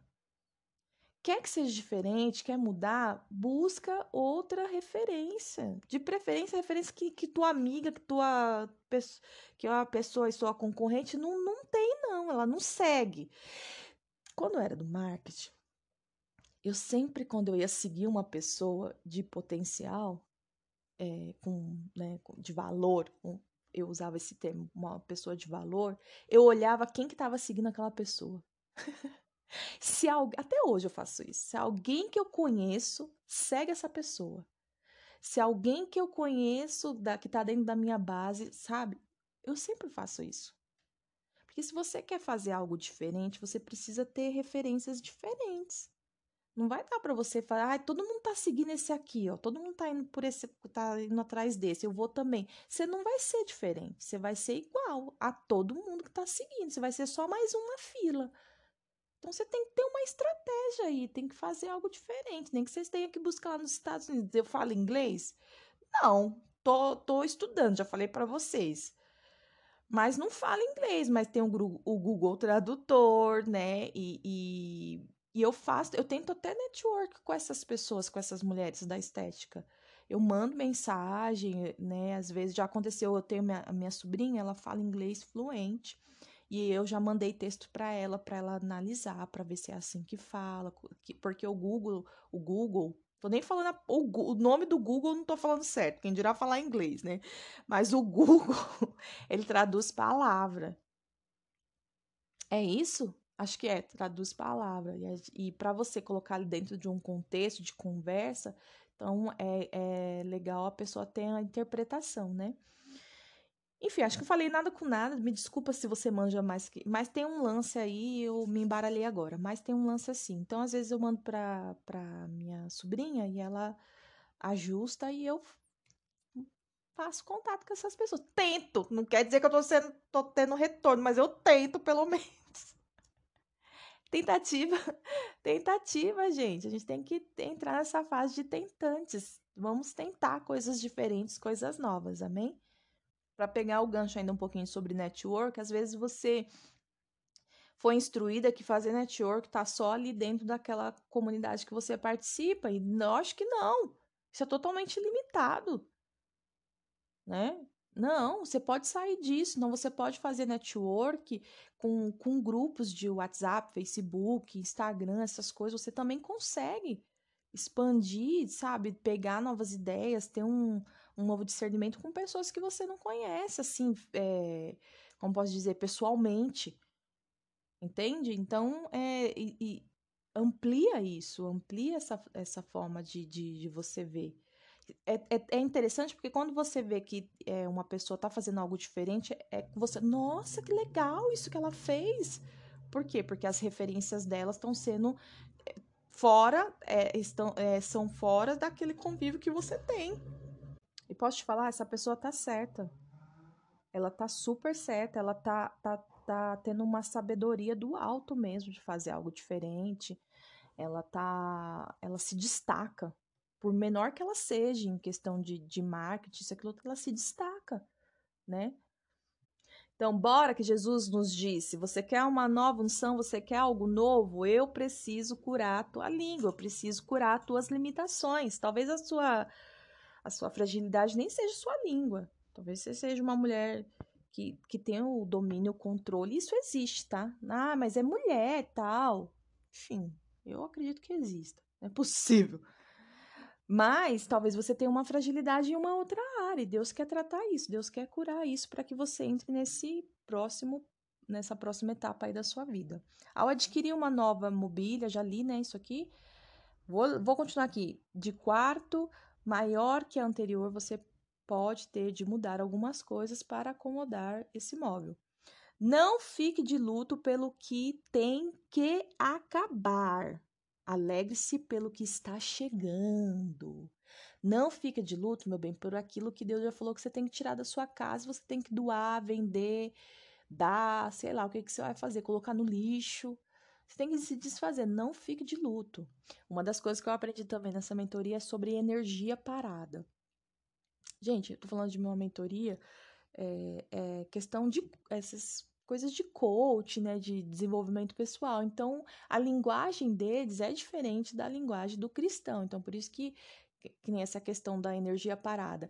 Nós, como cristãos, a gente acomete muitas vezes isso. É o acúmulo de coisas sabe, dentro de casa por um apego desnecessário. E lá ele ensinou, na verdade foi até numa live num, lá dentro da sala, né, online, e ele falou especificamente para mim isso, que foi uma pergunta que eu fiz. Ele falou: é a energia parada, é, todos nós temos, mas olha para dentro da sua casa e veja o que você tem e, e que você pode se desfazer disso. Que você pode é, se desfazer o quê? Vender né, gerar, gerar recurso para que você comece um novo projeto. Então, ele deu uma margem lá para mim de mil reais. E falou: você vai começar, o seu desafio é você começar o seu projeto, que no caso é estética, com mil reais. Como que você vai conseguir mil reais? Gente, pelo amor de Deus, não, não tem um real na, na, na, conta. Eu falei, meu pai eterno, como é que eu vou conseguir esses mil reais? E aí ele trouxe essa informação, né? Sobre a energia parada. Tem que ele, ele ensinou sobre o útil e o inútil. Ele falou assim: você tem coisas que são úteis dentro da sua casa e o inútil. O inútil é aquilo que você comprou porque é lindo, maravilhoso, só que você não usa. Ele até trouxe um exemplo do espremedor de laranja. Ele falou: a pessoa ela quer um espremedor de laranja, ela gosta de suco de laranja. Só que ela compra o mais bonito, que faz várias coisas, isso, aquilo, outro, e não usa. Porque ela comprou de uma forma inútil, achando que seria útil. Se ela tivesse um espremedor manual de R$ 1,99, aquele potinho verde, lembra antigamente? Potinho verde com um negocinho, você tem que ficar ali no manual espremendo, ela usaria, né? E, e aí, talvez pareça que esse exemplo fica meio fora do contexto, mas é, ele explicando deu muito sentido para o que eu precisava como direção, né? Ele falou: então olha para sua casa, veja o que é energia parada e faça dinheiro. E com esse dinheiro você gera propósito, você vai alcançar aquilo que você precisa. Tô fazendo. Quando, te, quando eu der o start das coisas, eu vou contar tudinho para vocês, para edificar sua fé e te incentivar também para você dar o seu primeiro passo, fazer algo de valor aí na sua vida, além de tudo que você já viveu. Né? Fazer coisas de valor na sua vida não é só ler um livro, meditar na palavra. Não, tem muitas coisas de valor que Deus deseja que façamos. Tem gente que só vive no contexto espiritual, meu bem. Os anos vão passar, você vai olhar para as outras áreas da sua vida e você vai chorar você vai chorar porque isso aconteceu comigo. Os anos passaram, eu me dediquei 12 anos e eu não olhei para as outras áreas da minha vida. Eu não nutri a terra das outras áreas da minha vida. Então, hoje, com 40 anos, eu falo, meu Pai eterno. Por que, que eu não tenho isso, isso e aquilo outro? E o Senhor me fala: você não tem porque você nunca buscou. Não é porque eu não tenho para te dar, não é porque eu não quis te dar porque você nunca buscou. Eu te desenvolvi na área que você buscou. Então, a área que você está buscando hoje é a área que você vai ser desenvolvida. Pensa nisso. E é por isso que eu estou te incentivando. Nutre as outras áreas da sua vida. Você não vai estar tá traindo a Deus, você não vai estar tá traindo a igreja, seu pastor, sua liderança, não vai. Nutre as áreas da sua vida. Deus não te fez, não me fez um ser celestial. Ele fez a nossa vida com todas as áreas: financeira, emocional, é, física, familiar, é, tudo isso. Então a gente precisa cuidar de tudo isso. Não dá para cuidar de uma única área e colocar na conta de Deus o restante. Deus vai fazer, Deus vai fazer, meu bem. A oração, a gente fala tanto de oração, né? Ora e tenha uma ação. Então não deixa essa mensagem aqui ser só mais uma das muitas mensagens que você já ouviu sobre isso. Deus está falando com você agora, em nome de Jesus, para que você tenha uma mudança. Falamos de Jeremias, agora vamos falar um pouquinho da língua pesada de Moisés. Às vezes pensamos que Deus não conhece todas as nossas fraquezas, mas ele conhece todas. Todas. E por que que eu acredito que a Joyce colocou essa frase aqui, né, nesse para esse tema? Porque já deve ter acontecido isso com você. Você vai fazer algo, ou você é chamada para fazer algo, você fala: Meu, mas eu não vou conseguir. Será que Deus não sabe que eu não sei falar? Será que Deus. Eu lembro que quando eu comecei no ministério, meu ministério, né, no ministério que eu faço parte, quando eu comecei aqui na rádio, eu falava: Mas eu não sei falar, gente, eu não sei, eu falo tudo atropelado, eu falo tudo errado, eu não conjugo os verbos, eu tinha muita dificuldade com isso. Eu lembro que eu trabalhei, já contei essa história aqui em um, um, dos primeiros episódios. Eu trabalhei numa empresa onde tinha uma líder, ela me corrigia muito, sabe? Ela falava, ela me acabava comigo porque eu falava errado, porque eu colocava plural em tudo, ou não colocava ou tirava de tudo, conjugava os verbos errado, falava no gerúndio. Ela falava muita coisa e ela me, me advertia assim na frente de todo mundo de uma forma bem grosseira. E isso foi me reprimindo. Eu não conseguia aprender. Gerou um bloqueio na minha mente que eu não conseguia aprender. Não conseguia. E até hoje eu sei, eu reconheço que eu tenho muita dificuldade, só que eu não deixo de fazer mais por conta dessa dificuldade. Se você pega os primeiros episódios da Poli falando e os de hoje, você vai ver que as coisas mudaram, que eu avancei que eu melhorei. Tem muito para melhorar, mas eu também não quero ser uma expert no, na língua portuguesa, não, meu bem. Eu quero falar inglês. Entendeu? Eu quero falar inglês. Tá difícil também, mas um dia vai sair. Eu não deixo de. de, de eu já fiz um curso extra de língua portuguesa, sabia? Eu fiz quando eu comecei, quando surgiu o Bolsonaro, né? Ele, ele começou a falar um monte de asneira, depois ele teve que fazer um curso, você fazer a pesquisa, aí você, talvez você já até saiba, ele fez um curso de língua portuguesa tal. E aí você vai falar, você vai dar risada e vai falar assim: ah, mas não melhorou muito. É difícil. Gente, para quem tem dificuldade, estou falando isso, não é passando um pano para ele, não, mas para quem tem dificuldade, para quem é, é, não conseguiu se desenvolver na língua portuguesa, eu acho lindo quem fala muito bem. Eu acho lindo e eu consigo ver quando a pessoa fala muito bem, porque eu presto muita atenção nisso. Porque é a minha fraqueza, é a minha dificuldade. Então eu presto atenção em quem fala bem. Só que eu aprendi com o podcast aqui que eu tenho que lidar. E lidar é continuar fazendo, não é parar e ficar no anonimato ali, se escondendo, não, eu não posso falar isso. Olha só que louco, porque a, a Joyce, ela foi muito roubada, né? Ela conta aqui no livro por conta disso que a, a voz dela é, um, é a, a arma de guerra dela. E eu vejo isso na minha também, porque eu sou uma, uma comunicadora. Eu falo mais que a tia do Yakut, meu bem, você sabe disso. Então, assim, e, e qual e, e, durante anos como que eu fui reprimida e como eu me senti muito mal por isso, por reconhecer que eu não falo bem, por reconhecer que eu eu faço essa, essa bagunça na língua portuguesa, isso me reprimia a um ponto que eu não queria falar. Então, quando eu, eu, eu encontrei o podcast, eu entendi que Deus estava me chamando para fazer, para me desenvolver nessa área, para mim foi um cagaço, fia foi um cagaço, uma suadeira no sovaco. Olha, era uma doideira assim, sabe? E hoje eu, eu entendi que aprender a lidar, que a lidar com a situação é você continuar fazendo. Vai continuar errando? Vai continuar errando. Vai continuar. Só que hoje eu já tenho uma outra maturidade para lidar com essa situação. Então, que isso te sirva também de, de aí na sua área fraca, eu não sei qual que é, mas que isso te sirva de inspiração para que você não pare, avance, mesmo com dificuldade, mesmo errando, né? E por que que eu falei isso? Agora me perdi aqui no livro, vou ter que me encontrar aqui. Ah, da língua pesada de Moisés, né? Moisés ele tinha essa dificuldade. Então a gente entende que muitas vezes Moisés era gago, né? Então a gente entende que muitas vezes Deus não conhece. Quando Deus me chamou, eu falava: Meu, mas será que o senhor não sabe que eu não sei falar? Será que ele não. Como que eu vou falar no ministério? Como é que eu vou falar para outras mulheres se eu não sei falar? Ele conhece todas as nossas fraquezas. E é por isso que ele nos chama.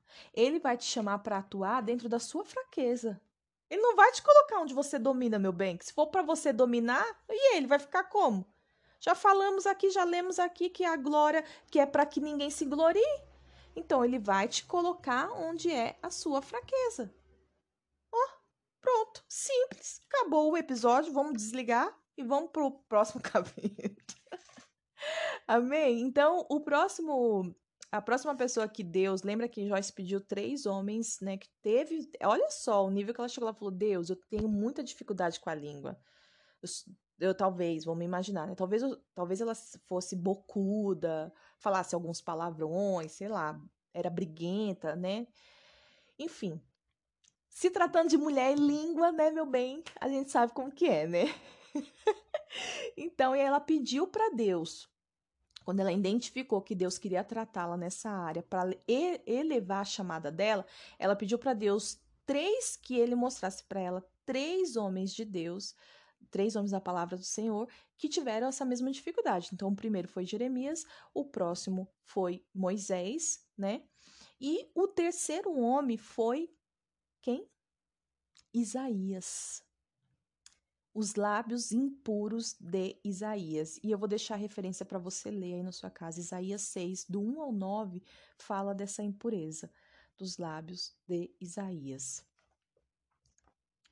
Uh, o chamado de Isaías é um exemplo excelente da necessidade de Deus purificar a língua antes de usar o homem. A passagem bíblica, essa que eu citei agora, ensina que quando entramos na presença de Deus, ele vai lidar conosco. Ele vai lidar com você, meu bem. Entendeu? E esse lidar é corrigir, é amar, é disciplinar, é exortar, é abraçar, é confrontar. Ele vai lidar com você. Entenda isso. Ó, vou até ajeitar o óculos aqui da senhorinha Uh, Isaías percebeu que tinha uma língua impura. Quando foi que Isaías percebeu que ele tinha uma língua impura? Quando ele estava na presença de Deus. Não foi um amigo, não foi um podcast, não foi que falou para ele. Foi quando ele entrou na presença de Deus e Deus mostrou para ele que ele tem os lábios impuros e que era do interesse do Senhor tratar isso nele. Amém? A aproximação do serafim com uma brasa viva é registrada aqui um acontecimento instantâneo, o que nem sempre vai acontecer conosco. Preferiríamos um livramento milagroso, né? Ah, seria maravilhoso se eu dormisse e acordasse falando, sendo poligrota. Já sou poliana, sendo poligrota ia combinar. Olha que perfeição, poliana poligrota. E nessa noite teremos poliana poligrota. Olha que sensacional, gente. Não, não ia ser. Poligrota é aquele que fala, não é? É, eu acho que é aquele que fala algumas outras línguas. Então, perfeito! Mas não. Tocas nos meus lábios com brasas vivas do altar. Tem louvor, hein? Quer que eu cante? Quer que eu cante?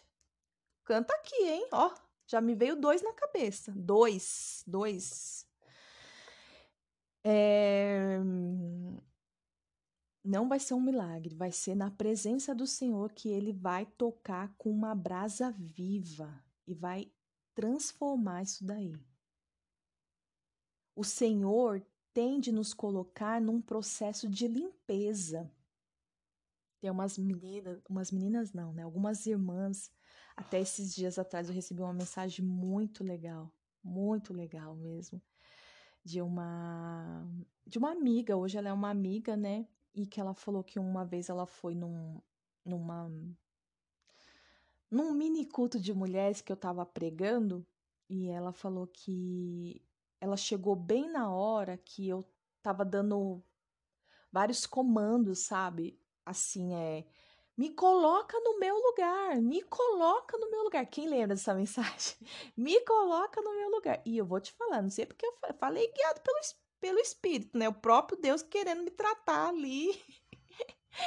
porque ser colocada no seu devido lugar não é fácil. E você pedir isso para o Senhor de todo o seu coração, Ele vai fazer ele vai fazer, ele vai te tirar de todos os lugares que você possa estar e que tá errado, e ele vai te colocar no lugar certo.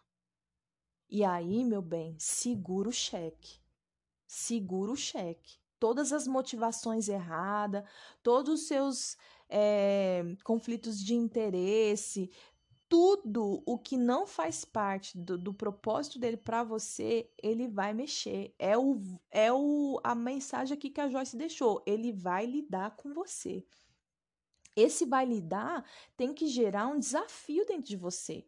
Esse vai lidar não é algo assim, ai, eu vou cuidar das suas feridas, eu vou pegar um algodãozinho e eu vou umedecer na água morna e eu vou colocar nessa ferida. Não é não. Não se engana não, meu bem. Não se engana não. Não é não, ele vai lidar com você. Qual é o seu problema? É inveja? Ele vai lidar com isso daí. Ele vai te amar.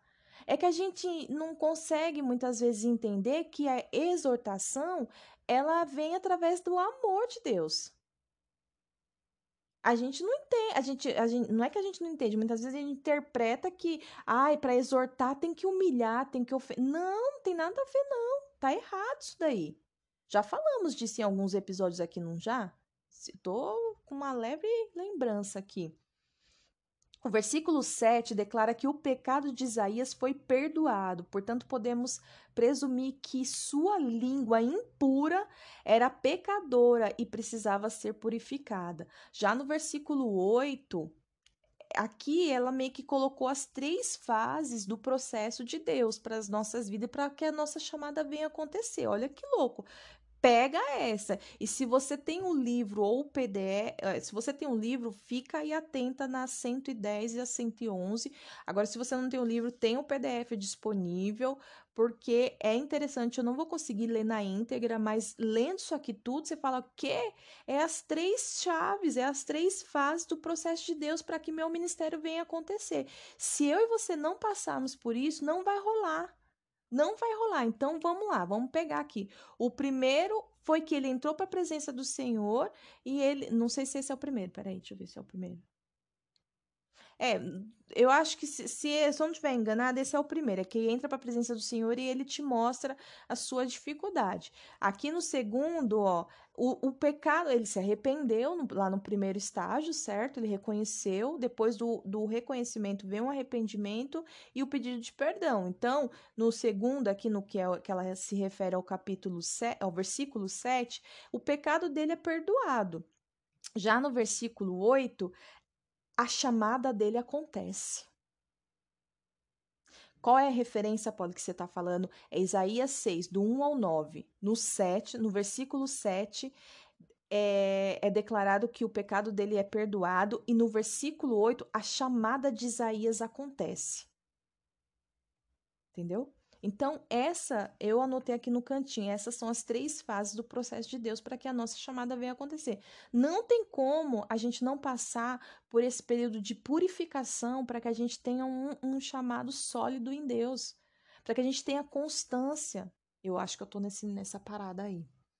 Eu acho não, eu tenho certeza. Meu Deus do céu, eu não quero mais ler esse livro. Alguém quer vir aqui fazer esses, esses episódios?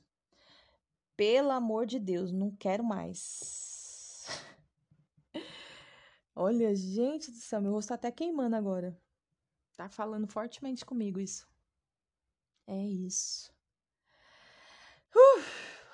Deus sempre busca alguém que tenha um coração perfeito em relação a ele.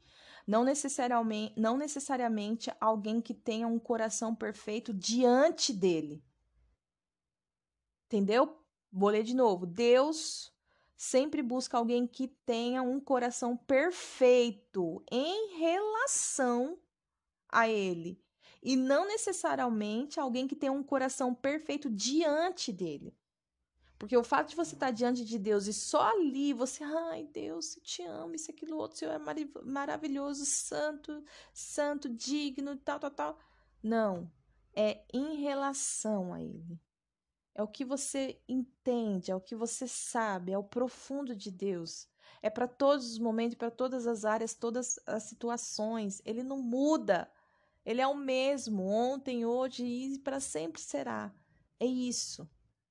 Se for só quando você estiver diante dele, se você estiver num período de fraqueza, que você não tem entrado na presença de Deus, só quando você for entrar que você vai ter uma, perfe... uma uma, uma visão perfeita de Deus.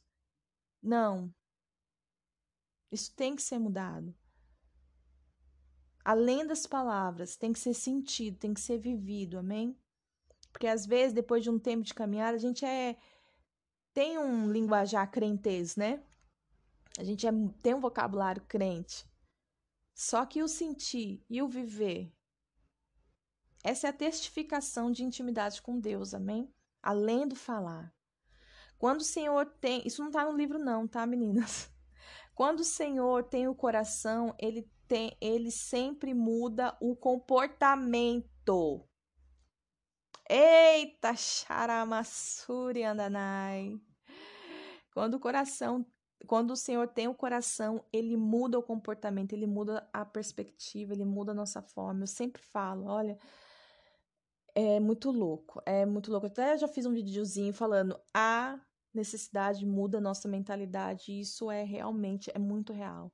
É muito real. Quando você tá no meio do, da necessidade, você começa a buscar mais de Deus, você entra mais para a presença do Senhor, ele muda a sua mentalidade, ele muda a sua forma de, de pensar, de, de administrar os seus pensamentos e a sua visão, a forma como você enxerga tudo isso também ela é transformada. Essa verdade deveria encorajar quem quer ser usado por Deus, mas sente que tem defeitos demais. É presente! É para você essa, viu? É com você.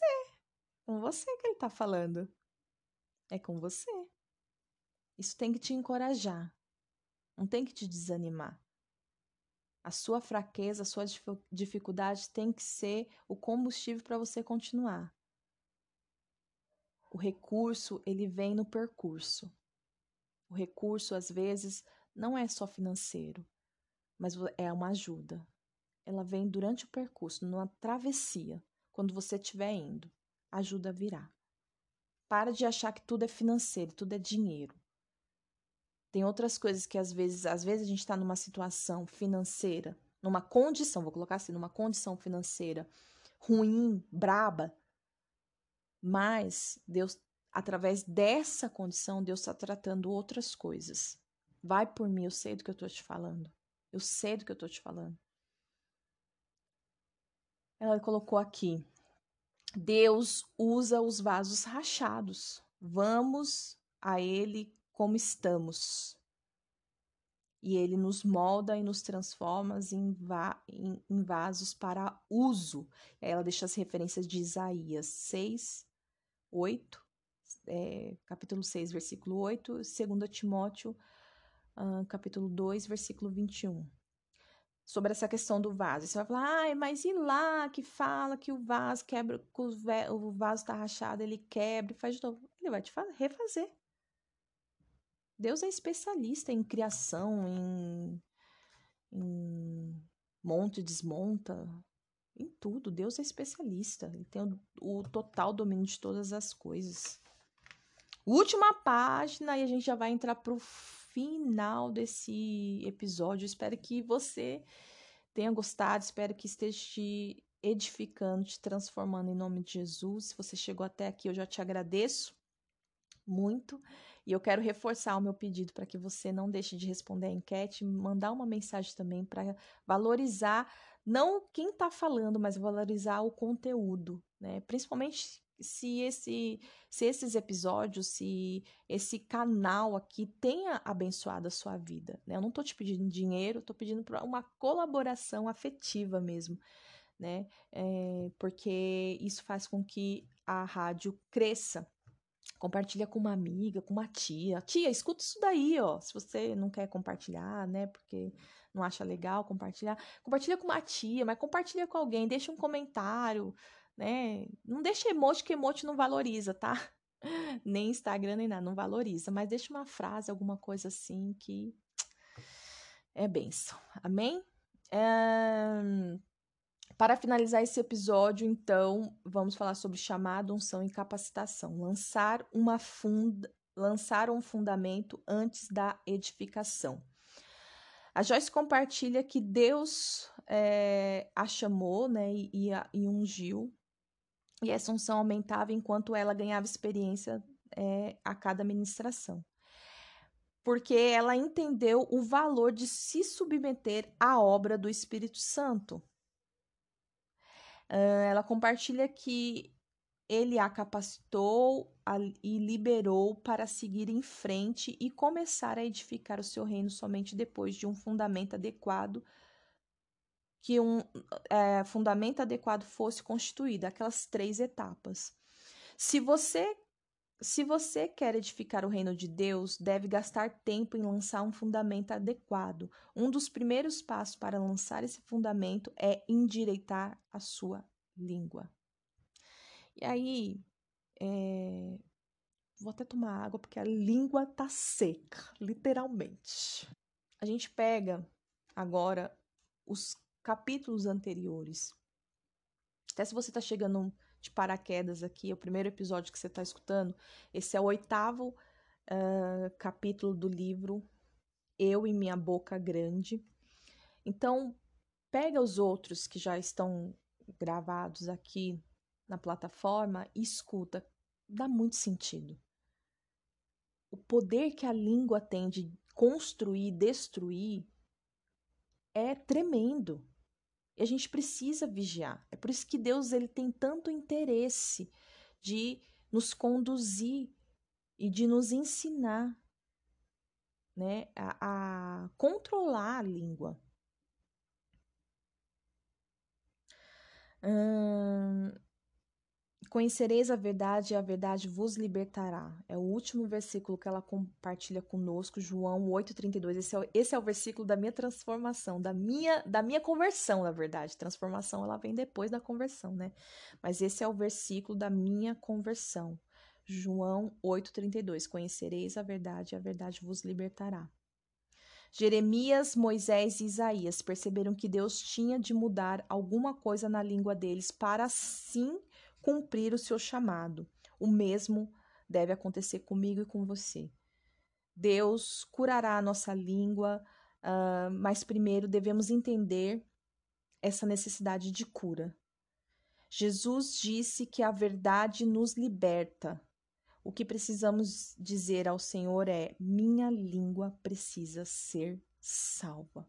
Reconhecer é necessário. E eu vou ficando por aqui em mais um episódio do Clube de Leitura. Eu espero que isso tenha alcançado seu coração, transformado a sua vida e, de alguma forma, meu bem, curado a tua língua, que é o nosso tema. Difícil, mas é isso. Eu também preciso, não tô fora dessa e bora se colocar aí debaixo da submissão da, do, do Espírito Santo e ele vai nos guiar para um caminho de amor, graça e plenitude em Deus. Amém? Que Deus te abençoe. Eu te vejo no próximo episódio. Fui! Não esquece de responder a enquete e também de deixar seu comentário, hein? Deus abençoe.